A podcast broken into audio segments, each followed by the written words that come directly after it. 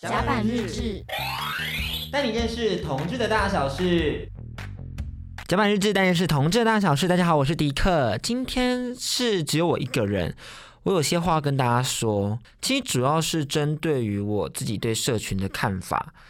呃，大家都知道，甲板日志是一个社群平台，我们在脸书上和 IG 都有分享我们的资讯。那我们的节目会放在 SoundOn、Spotify 跟 Apple Podcast，还有 YouTube 上嘛。可是呢，其实大家不晓得的是，我本人是一个非常重度厌恶社群的人。大家能猜想出来吗？其实，呃，可能我们有时候在分享一些文化类的东西啊，或者是分享一些可能呃同志的一些常常跑的一些夜店啊，或者 something 的这种娱乐性的资讯，都是我上网 Google 的，或者是跟朋友问的。基本上，我本人其实不太去那些地方。我本人就是一个极度厌恶社群的人，甚至呃，我在去年吧，对，去年我还有一点点的社群恐惧症，也不是说什么社群恐惧症讲这么严重。我也不晓得这样到底能不能算恐惧症。跟大家分享一个故事好了，这个故事我甚至没有跟当事人说。简单来讲，就是我曾经要去参加一个婚礼，一对世纪婚礼，人家来宾就是有特别寄邀请函给我，说，哎，希望我可以去。我当然是非常开心，非常期待，然后我就穿着我的西装。到了他们的婚礼会场，然后到了婚礼会场之后，我往里面望去，发现天呐，全部都是帅哥，全部都是美女，整个就是一群网红社群。我。当下就是身心灵都感到很不舒服，我觉得好害怕。我觉得我今天怎么穿成这个样子？我之前有一套西装，但是我后来就是裤子有点穿不下，所以我穿的是另外一个西装。我一开始觉得说，哎，我好像还 OK，还可以吧，就这样子，就反正只是一个婚礼，而且我也只是就是学生，我好像不需要准备的太，你知道，太厉害。可是我后来发现，没有，没有，没有，这就是一个小型的社会。我穿成这个样子，我要怎么样进去面对那对新人？我真真的很邋遢哎，我好不怎么样哦，我觉得好可怕哦。然后我当下就是。在会场门外的那个电线杆旁边一直蹭啊，然后就是脚一直跺脚，非常紧张，然后就又哭啊，又就是眼泪掉不停，然后就是很害怕、很惶恐，然后打给我很多朋友，我就说我真的好害怕，我不知道该怎么办，我真的不知道要不要进去，我觉得很天啊，好可怕哦！就是我一直在反复讲这些话，然后他们鼓励我还是进去，因为都到了，而且人家也真的留位置给我。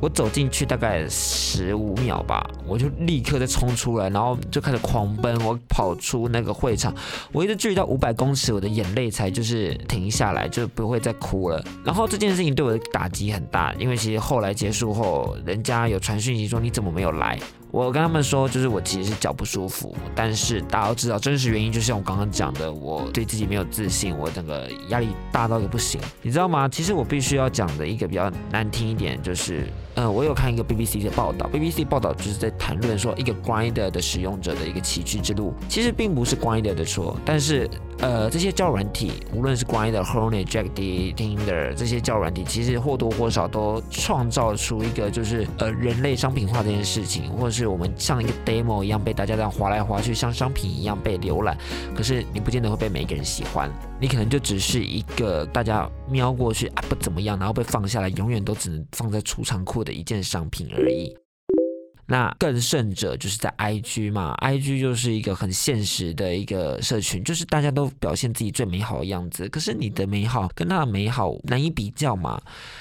你就会觉得对自己没有自信，觉得说，哎，我以为我已经这样很 OK 了，结果没想到就大家都这么好，然后就想说，有些人就会觉得说，哇，那我一定要变得比他们更好啊。可是更多人可能就觉得说，啊，我就这样，我就烂。然后这种情绪其实一直都有，每个人都会有比较的心态，只是在男同志圈，我们更容易，因为我们本来就已经是商品了，不是说我们本来就是商品，我们就在这样的一个商品的这个交软体的这个框框里头，我们就在这个线索在这个框框里，你很难表现出你的全部，或表现你这个很 inside 的东西。其实这种。这种东西其实也会类比到我曾经在办活动的时候，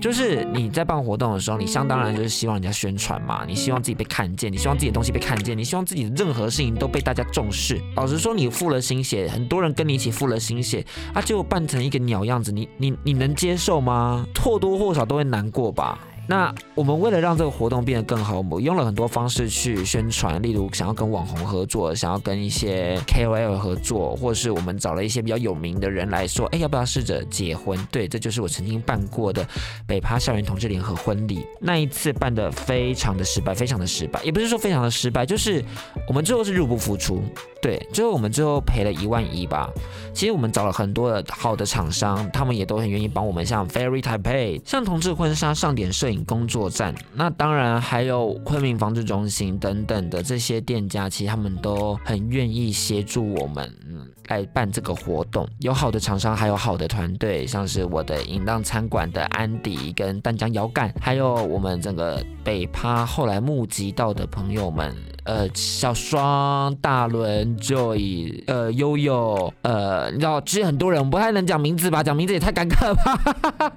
对，就是他们很挺我，很照我，那我很感谢。可是。你知道吗？这这件过程中最惨最惨的就是我们其实就是会收报名表嘛。那收报名表之后，每会参加的人就是我们会没有跟他们收定金。我们相信就是大家应该都会来。那我们就看到我们哎，我们的报名人数大概到六十多，哎，觉得还不错哎。就是那要准备六十人份的食物什么的，我们就赶快再去加码加购，然后准备一些地毯什么的，就是我们希望让它变得好看豪华。结果呢，最后来的不到四十吧，就有二十多人都就违约，也不是这种违约，就是他们没有来。那所有的食材就打水漂去了，我钱就都丢到海里面了。那当然更还有就是前期的时候那些 KOL 的宣传，大家就是，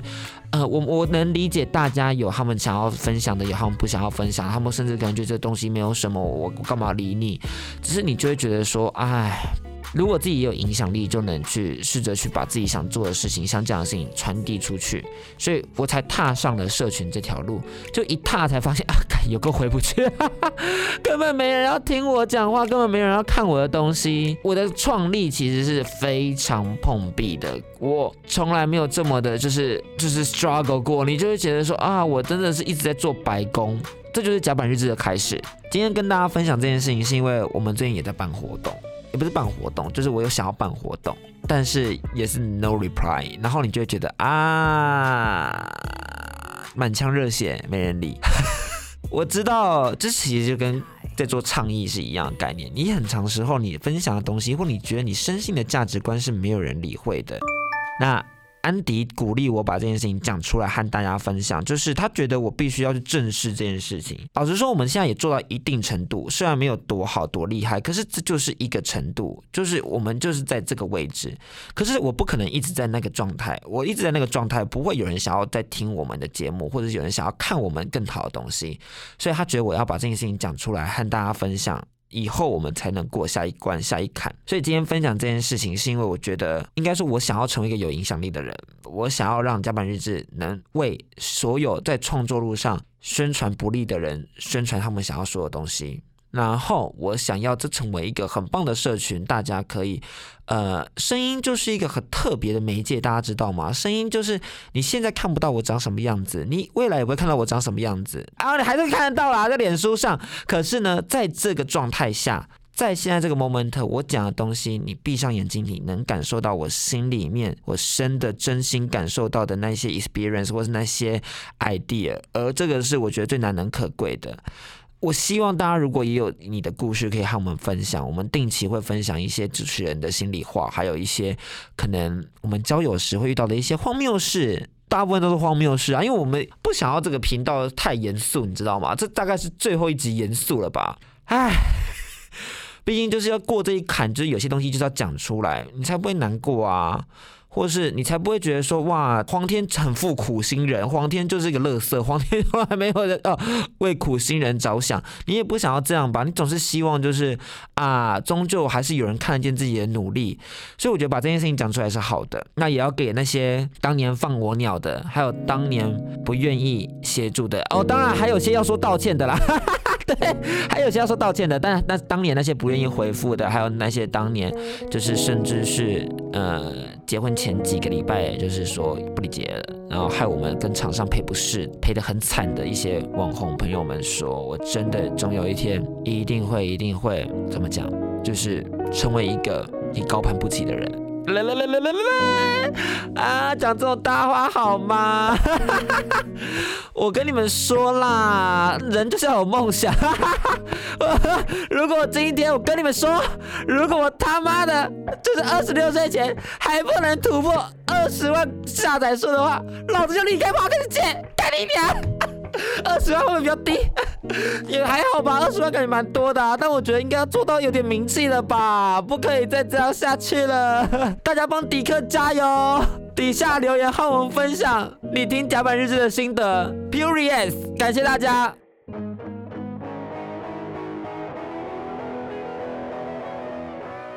甲板日志，带你认识同志的大小事。